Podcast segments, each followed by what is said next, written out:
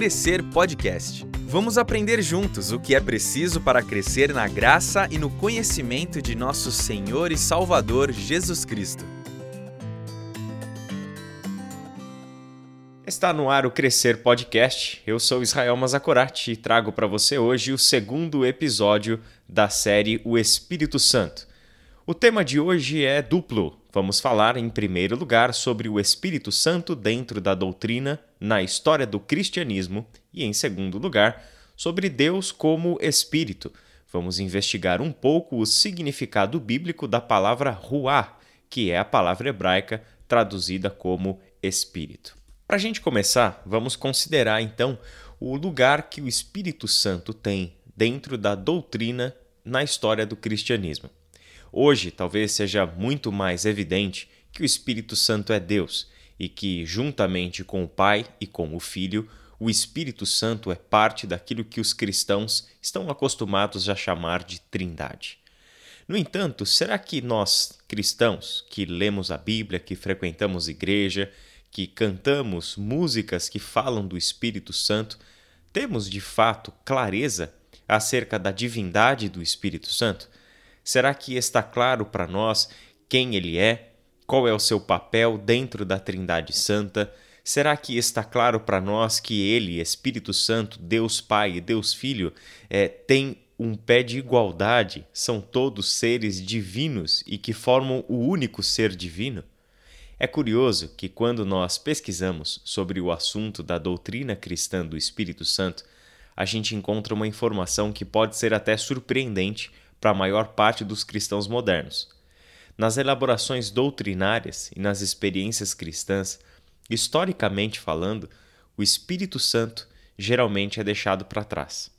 Geralmente, quando nós olhamos aí para a história da teologia cristã, para a história da igreja, a gente constata exatamente isso, que não foram apenas uma ou duas vezes que o Espírito Santo foi um assunto simplesmente esquecido ou deixado de lado ou tratado com menor importância.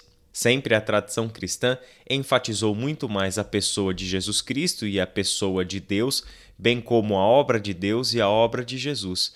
E nos esquecemos, em diversas ocasiões ao longo da história, quem é o Espírito Santo e de tratá-lo no seu devido lugar e importância. Eu quero fazer referência a, a, duas citações, dois teólogos que eu gostaria de citar aqui, e é intencional eu chamar esses dois teólogos para conversa e vocês já vão entender o porquê. O primeiro deles, que é Alistair McGrath, diz o seguinte sobre essa constatação que a gente acabou de fazer sobre o Espírito Santo ser deixado de lado na história da, da doutrina cristã. Ele diz assim: ó, a doutrina do Espírito Santo merece, na verdade, um capítulo completo o Espírito Santo tem sido, por muito tempo, como a Cinderela da Trindade. As duas outras irmãs podem ter ido ao baile da teologia. O Espírito Santo, toda vez, é deixado para trás.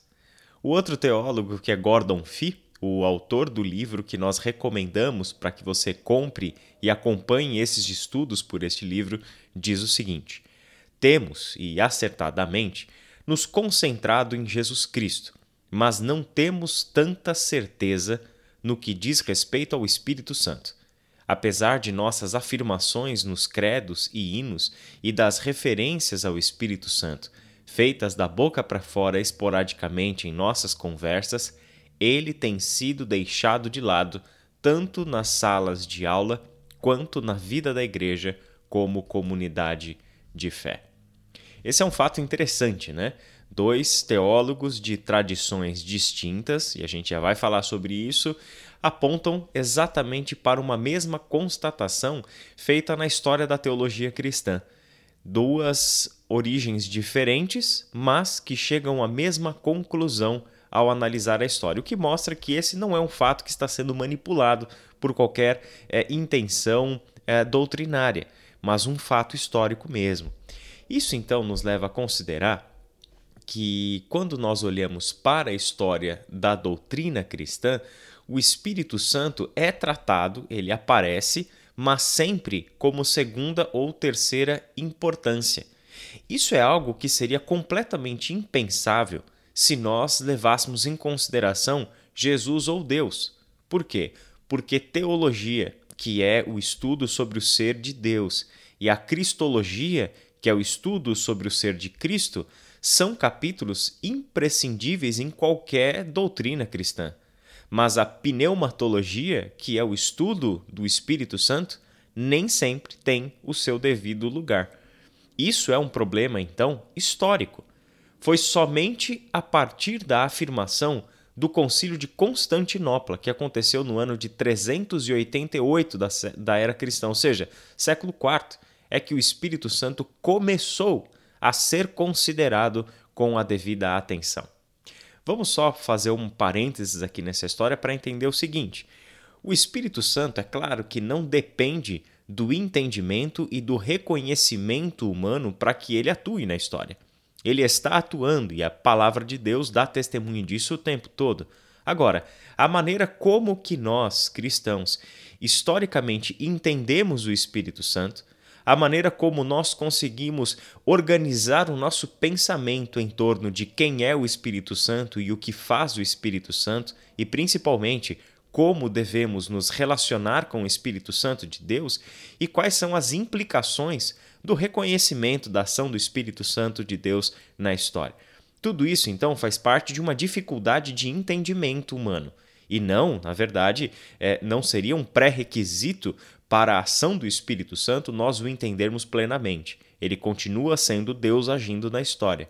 No entanto, precisamos o tempo todo ajustar a nossa percepção acerca do Espírito, principalmente se tratando de uma constatação histórica de que o Espírito Santo de Deus sempre é deixado de lado, tanto na teologia, no pensamento dos cristãos, como também na experiência de vida da Igreja. O Concílio de Constantinopla, que eu mencionei, do final do século IV, não afirmou ainda que o Espírito é Deus abertamente. Essa afirmação ficou subjacente à seguinte frase que o concílio elaborou: O Espírito é o Senhor provedor da vida, que se origina do Pai e é adorado e glorificado com o Pai e com o Filho. Essa é a frase do Concílio de Constantinopla sobre o Espírito. Ou seja, a sua linguagem é bem clara ela atribui ao espírito a mesma dignidade e a mesma posição que são atribuídas tanto ao Pai quanto ao Filho. Foi esse avanço a partir do final do século IV que originou o entendimento da Igreja é, acerca do Espírito Santo que acabou preparando o terreno para o que viria a ser o desenvolvimento mais apropriado da doutrina do Espírito Santo, bem como da doutrina da Trindade. A gente ainda vai entrar um pouquinho na doutrina da Trindade aqui nos nossos podcasts sobre a série O Espírito Santo, mesmo que não seja o principal foco aqui dos nossos estudos. Agora, a gente pode pensar, dar um salto na história lá do século IV. A gente não tem como vasculhar todos esses séculos entre o século IV e o nosso mundo atual, mas a gente pode fazer esse salto até como uma amostragem, né? Como é que nos nossos dias o Espírito Santo acabou entrando em pauta de modo decisivo na história da Igreja? Desde o nosso podcast anterior, falamos que o Espírito Santo precisa ser entendido por nós como um assunto que vai em duas direções. O Espírito Santo deve ser tema das nossas salas de aula, tanto as nossas salas de aula do, de escola bíblica dentro da igreja, como também das salas de aula da formação teológica, da academia, dos seminários, das faculdades de teologia. Mas o Espírito Santo também vai numa outra direção. Ele precisa ser entendido também como experiência de vida. Então, nunca devemos tratar doutrina do Espírito Santo como assunto meramente intelectual, racional, lógico, teórico, o Espírito Santo sempre, ah, pela sua própria natureza, pela própria essência da doutrina do Espírito Santo, ela exige que seja teologia aplicada na vida, teologia para a experiência, teologia que leva, que conduz a uma experiência de vida. E foi, surpreenda-se, justamente o surgimento dos movimentos pentecostais e carismáticos na história do século XX que garantiram ao Espírito Santo uma posição de destaque na pauta da teologia cristã. Novamente, aqueles dois mesmos teólogos que eu citei, Alistair McGrath e Gordon Fee, vão nos dizer exatamente a mesma coisa. Olha só o que a gente lê no texto de Alistair McGrath sobre esse assunto. O surgimento do movimento carismático no âmbito de praticamente todas as principais igrejas tem garantido ao Espírito Santo uma posição de destaque na agenda teológica, uma nova experiência sobre a realidade e o poder do Espírito tem tido um grande impacto sobre a discussão teológica em torno da pessoa e da obra do Espírito Santo. Eu quero destacar dois pontos que o Alistair McGrath coloca. Primeiro, ele trata que a posição de destaque do Espírito Santo, por causa do surgimento dos movimentos carismáticos, garantiu então essa posição de destaque dentro de, em primeiro lugar, agenda teológica. O Espírito Santo voltou a ser assunto discutido dentro do universo acadêmico da teologia. Mas também o surgimento dos movimentos carismáticos levaram com que o Espírito Santo começasse a ser considerado como uma nova experiência sobre a realidade e o poder do Espírito na discussão teológica, assim como em torno a, da realidade de igreja, da realidade comunitária. Gordon Fee também vai na mesma direção, diz o seguinte: essa ausência comum do Espírito como realidade experiencial e capacitadora foi muitas vezes corrigida ao longo da história por meio de uma variedade de movimentos do Espírito, mais recentemente no século XX, sob a forma dos movimentos pentecostal e carismático. Então, novamente, duas constatações históricas. Assim como os dois constataram a ausência do Espírito Santo na maior parte da discussão teológica e da experiência cristã, ambos concordam que a partir do século XX em especial, nós temos o ressurgimento do assunto a partir do surgimento dos movimentos carismáticos e pentecostais. Por que isso é importante? Porque Alistair McGrath é um teólogo anglicano e Gordon Fee é um teólogo pentecostal. Então temos duas posições, duas vertentes doutrinárias dentro do cristianismo moderno representadas aqui e que chegam exatamente às mesmas constatações. Na história recente, então, foram esses movimentos pentecostais e carismáticos que recolocaram o Espírito Santo na agenda da teologia e isso não significa que todas as experiências espirituais, assim como afirmações doutrinárias feitas até então, sejam válidas. Por quê? Porque tanto os pentecostais quanto os que doutrinariamente são opositores aos pentecostais, agora são chamados para uma releitura das Escrituras. E precisa ser, claro, como toda leitura da Bíblia, uma releitura honesta. Por quê? Porque tem que levar a gente a uma reavaliação das nossas convicções doutrinárias, bem como de uma avaliação bíblica de experiência de pessoas, de experiências pessoais. É o que Gordon Fee, o teólogo pentecostal, deixou muito claro quando afirmou o seguinte: a ênfase nesse caso, referindo-se aos pentecostais e os carismáticos, é colocada no vento forte, terremoto e fogo, e os textos básicos encontram-se em Atos e 1 aos Coríntios de 12 a 14. Esses movimentos do Espíritos têm se inclinado também a ressaltar a espiritualidade individualista, de sorte que a realidade do espírito é algumas vezes meramente sentida na experiência. Muitas vezes essa espiritualidade está destituída de base exegética sólida e reflexão teológica adequada. Ou seja, o que Gordon Fee, um teólogo pentecostal, está alertando a gente, que os movimentos do espírito, carismáticos e pentecostais, eles tendem a se inclinar a uma espiritualidade individualista, onde a realidade do espírito toma por base não as escrituras, mas somente a experiência humana. E ele mesmo diz o seguinte: olha, muitas vezes essa espiritualidade subjetiva, sem base bíblica, está, portanto, longe de ser uma espiritualidade fundamentada em uma reflexão teológica adequada, fruto de uma exegese bíblica, de uma interpretação bíblica sólida. E é exatamente porque boa parte da obra de Gordon Fee voltou-se ao estudo da pessoa do Espírito Santo a partir dos textos, especialmente do Novo Testamento.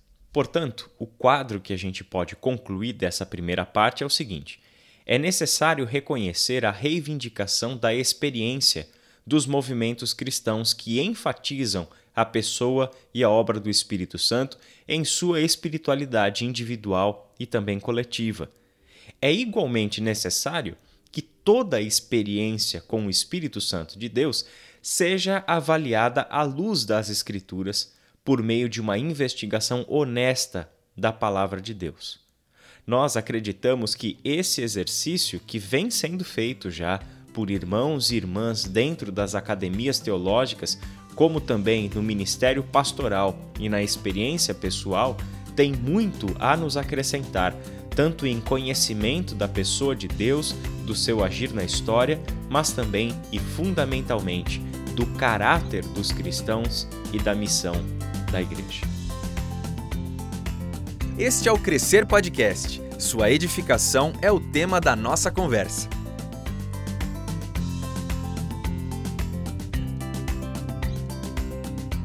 Na segunda parte desse podcast, nós vamos falar um pouco sobre a linguagem bíblica sobre o Espírito. Então, o passo seguinte é iniciarmos uma investigação para dentro da Bíblia. Essa investigação pode começar avaliando uma afirmação que Jesus fez em João, capítulo 4, verso 24. Ele disse assim: Deus é Espírito e é necessário que os seus adoradores o adorem em espírito e em verdade. Deus é Espírito. O que essa afirmação de Jesus nos diz a respeito de Deus? O que será que está por trás da palavra Espírito que foi utilizada por Jesus aqui? A palavra que os judeus do primeiro século estavam acostumados a ler nas Escrituras e também a usar é o termo hebraico ruah. Esse termo não pode ser traduzido sem que nós levemos em consideração uma série de complexos significados que ele carrega dentro dos textos do Antigo Testamento. Cada um desses significados esclarece as diversas ideias que o povo do Antigo Testamento tinha sobre Deus mas que também que os cristãos que leem o Antigo Testamento desde sempre trazem também como noção acerca do Espírito Santo. Então, nós vamos olhar para apenas três dessas possibilidades de entendimento da palavra Espírito no Antigo Testamento. Em primeiro lugar, para começar a nossa investigação, a ocorrência talvez mais marcante do Espírito no Antigo Testamento é que Ruá é a palavra hebraica que traduz vento. Os escritores do Antigo Testamento foram muito cuidadosos para não identificar Deus com o vento, como se pudesse ser Deus reduzido a uma força da natureza. Deus é o criador da natureza, de acordo com a teologia do Antigo Testamento. Por isso mesmo, ele não é a natureza e nem pode ser confundido com a natureza criada. Mas a linguagem dos autores bíblicos faz um paralelo entre o poder do vento e o poder de Deus. Ou seja, os escritores do Antigo Testamento observam a criação e tiram da sua experiência do mundo natural uma analogia, uma comparação entre aquilo que observam no movimento do vento e o poder do agir de Deus. Assim, Falar de Deus como Espírito é a mesma coisa que trazer à memória e também à experiência a energia, o poder imenso, a força suprema do Deus que é o Senhor dos Exércitos. Por quê? Leia comigo Êxodo, capítulo 14, versos 21 e 22. Então Moisés estendeu a mão sobre o mar, e o Senhor afastou o mar e o tornou em terra seca com um forte vento oriental que soprou toda aquela noite. As águas se dividiram e os israelitas atravessaram pelo meio do mar em terra seca, tendo uma parede de água à direita e outra à esquerda. imagina o poder deste vento. Imagina a força deste vento que é capaz de dividir o mar e formar duas paredes para que todo aquele povo escravo saindo do Egito atravessasse o mar em terra seca. Essa é uma experiência tremendamente forte e marcante para a história desse povo, porque é o agir de Deus por meio do sopro do vento. A palavra vento aqui no texto original é a mesma palavra que também se traduz como espírito, como um forte vento oriental que soprou toda aquela noite. O que a gente encontra com a utilização desta palavra nessa cena? Esse forte vento oriental que soprou e dividiu as águas do Mar Vermelho carrega a ideia de que o ruar de Deus é o seu agir poderoso e libertador. O Espírito é o agir poderoso de Deus para a sua obra de redenção.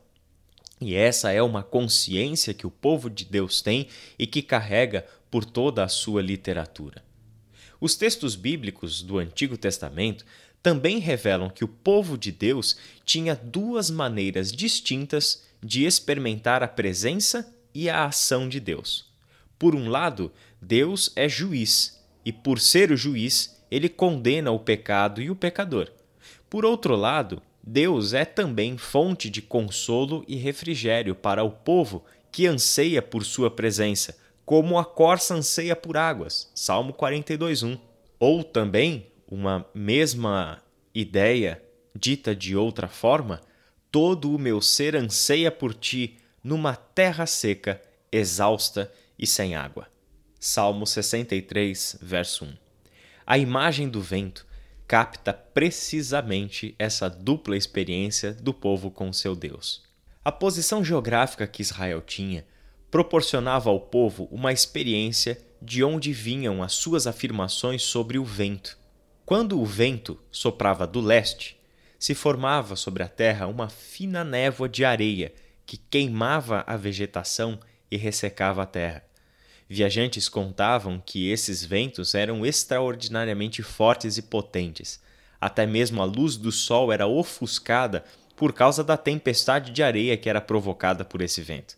Os escritores bíblicos viam esse vento como uma forma por meio da qual Deus demonstrava a finitude e a transitoriedade da criação, explica para gente Alistair McGrath. Em Isaías 40, versos 7 e 8, a gente percebe que é exatamente essa noção do vento que sopra do leste, o vento quente, né, que forma essa névoa fina de areia que queima a vegetação e resseca a terra. Olha só o que profetiza Isaías: o capim seca e as flores murcham quando o Senhor sopra sobre elas. O mesmo acontece com os seres humanos. O capim seca e as flores murcham mas a palavra de nosso Deus permanece para sempre. No tempo dessas palavras de Isaías, o povo estava cativo na terra da Babilônia. E a Babilônia era um grande e poderoso império que aparentemente seria impossível de ser derrubado. Só que vêm as palavras de Isaías. Numa realidade de cativeiro, onde seria impossível imaginar a possibilidade de libertação, Isaías traz à memória do seu povo o Deus libertador. As palavras de Isaías traziam a esperança no Deus cujo sopro seria a destruição do império. Somente Deus permanece. Tudo o que existe está fadado a desaparecer. Por isso mesmo que é pelo sopro de sua boca que nós podemos perceber como o império, assim como todos os outros impérios, haveriam de perecer e somente o Senhor permanecer para todo sempre. Mas Deus, na literatura do Antigo Testamento, também é fonte de consolo e de refrigério. No inverno, na mesma região, quando sopravam os ventos vindos do oeste e do sudoeste, eles sopravam a partir do oceano e então traziam chuva para a terra seca. No verão, os ventos não traziam chuva, mas uma brisa refrescante que acabava por aliviar a experiência do calor escaldante do deserto. Então, assim como o vento trazia a chuva para a terra seca e o refrigério para o calor intenso de um dia de verão, Deus era visto por aquele povo como aquele que proporcionava conforto e refrigério às necessidades espirituais do seu povo. E é importante imaginar que todas essas afirmações sobre Deus, como juízo, como quando o seu vento sopra, nações são derrubadas do seu poder, grilhões são quebrados, as correntes são lançadas ao chão e o seu povo é libertado. Da mesma forma, Deus, como vento, o Espírito de Deus que sopra sobre nós, não é apenas o fogo que consome, não é apenas o calor que seca a grama e o capim, mas Deus é também o vento do refrigério e do consolo. Ele é a brisa refrescante que alivia o calor intenso de um dia de verão. Ele é o vento suave que sopra a partir do oceano e que traz a chuva para uma terra sedenta, para uma terra seca, capaz então de agora, molhada, gerar a vida. No Antigo Testamento também temos uma segunda associação à palavra espírito, porque espírito é também sopro. Perceba que tanto no vento quanto no sopro a ideia de ar está presente. Então, sopro, espírito, ar são todas palavras possíveis de se traduzir a palavra hebraica ruar. A ideia do espírito no Antigo Testamento é normalmente associada à noção de vida. Essa noção vem principalmente de Gênesis capítulo 2, verso 7, o texto em que diz que Deus criou Adão e soprou em suas narinas o fôlego de vida, o que transformou aquele molde de terra em um ser vivo. O que diferencia um ser vivo de um ser morto é justamente a capacidade de respirar, porque o fôlego é essencial para a vida. Essa noção, então, carrega a ideia de que o ser humano criado por Deus é um ser totalmente dependente de Deus, é um ser necessitado. A vida humana é derivada e depende desse sopro. Por isso, somente Deus pode conceder e sustentar a vida. Não há vida fora do sopro divino. Uma passagem que ilustra bem isso é a de Ezequiel, no Vale dos Ossos Secos. Se você quiser fazer uma leitura atenta desse texto, Ezequiel 37, de 1 a 17. Nessa passagem, em que Ezequiel é levado até este vale de ossos secos e recebe a estranha palavra do Senhor que dizia para ele profetizar para aqueles ossos secos, aqueles ossos, mesmo se formando, mesmo se juntando, mesmo formando é, bonecos humanos, eles eram inanimados. Eles só ganham vida quando acontece o sopro do Espírito. No momento em que o Espírito soprou, o vento forte, o Espírito que bate naqueles corpos, a partir dali eles se tornam vivos. A capacidade exclusiva de Deus de gerar a vida, então, é o que garante o seu poder para ressuscitar os mortos.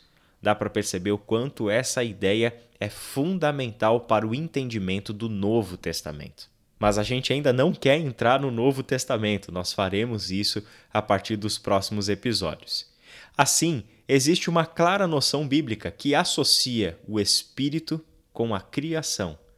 O Espírito de Deus é poder criador o Espírito de Deus é agente da criação. E por fim, o Espírito Santo aparece também na literatura do Antigo Testamento como dom. O Espírito é dom, o Espírito é carisma. Significa que Deus concede o seu Espírito às pessoas. Quando Deus concedia o seu Espírito no Antigo Testamento, ele estava capacitando pessoas a realizar uma atividade uh, de que outra maneira não seria possível. Por exemplo, o dom da sabedoria. Olha o que nós lemos em Gênesis 41, 38 e 39. Por isso o Faraó perguntou aos oficiais: Será que encontraremos alguém como este homem? Sem dúvida, há nele o Espírito de Deus. Então Faraó disse a José: Uma vez que Deus lhe revelou o significado dos sonhos, é evidente que não há ninguém tão inteligente ou sábio quanto você. De onde provinha a inteligência e a sabedoria de José? Exatamente do Espírito de Deus que habitava nele. Esse era um reconhecimento do Faraó e que deixa claro, então, que a presença do Espírito de Deus na vida de uma pessoa, neste caso específico José, significava que ele estava capacitado a interpretar os sonhos, assim como havia nele uma inteligência e uma sabedoria acima do normal. O Antigo Testamento traz também a ideia de que o Espírito, como dom, era a capacitação divina para o exercício da liderança, como também da bravura em contextos de guerra. Juízes, capítulo 14, verso 6, é dito assim: Naquele momento, o Espírito do Senhor veio sobre Sansão com tamanho poder que ele rasgou o animal pelas mandíbulas, usando as próprias mãos, com a mesma facilidade que se despedaça um cabrito. Contudo, não contou a seus pais o que havia acontecido. Neste caso, no livro de Juízes, era o Espírito Santo do Senhor que capacitava pessoas a exercerem uma função de liderança entre as tribos de Israel. Por isso que Sansão, um dos juízes, é uma pessoa em quem o Espírito Santo veio habitar.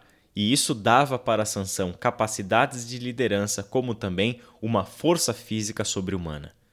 E por fim, no Antigo Testamento, e este é o aspecto mais reconhecido no Antigo Testamento entre todos os dons, era o dom de profecia. Nós não sabemos com muita clareza como que acontecia o chamado e a capacitação de todos os profetas, mas uma coisa fica clara na literatura profética. Ser um profeta é falar da parte de Deus, e falar da parte de Deus é um dom concedido por Deus a esses profetas. Um exemplo disso é Ezequiel capítulo 2, versos 1 e 2. Levante-se, filho do homem, disse a voz, quero falar com você. Enquanto ele falava, o Espírito entrou em mim e me pôs em pé, e ouvi suas palavras com atenção. É a partir daí que inicia-se o trabalho profético de Ezequiel. O nosso podcast de hoje vai ficando por aqui. Hoje nós vimos o papel que o Espírito Santo tinha dentro da história antiga da formulação doutrinária da igreja e como que os movimentos carismáticos e pentecostais reintroduziram o assunto na agenda e na pauta da teologia, como também da experiência cristã. Vimos que é fundamental que todo tipo de experiência e avaliação doutrinária seja feita a partir de uma sólida interpretação bíblica e avaliação teológica. Na segunda parte do nosso podcast, consideramos três imagens bíblicas que estão por trás da noção de Deus como o Espírito. Vimos o Espírito como vento, o Espírito como sopro e o Espírito como dom, como carisma. No próximo episódio, nós temos três assuntos para tratar. Primeiro, o Espírito Santo como a presença de Deus. Esse é um assunto fantástico, não perca o próximo episódio de jeito nenhum o Espírito Santo como promessa de Deus que se cumpre na igreja e, por fim, a teologia de Paulo como uma referência para o entendimento e a experiência do Espírito Santo. Desejo a você uma ótima semana e até o nosso próximo episódio. Que Deus te abençoe. Você ouviu Crescer Podcast, uma produção do Ministério de Educação Cristã da Ibaviva. Ajude a divulgar esse podcast. Siga a nossa página no Instagram e compartilhe educação.ibaviva.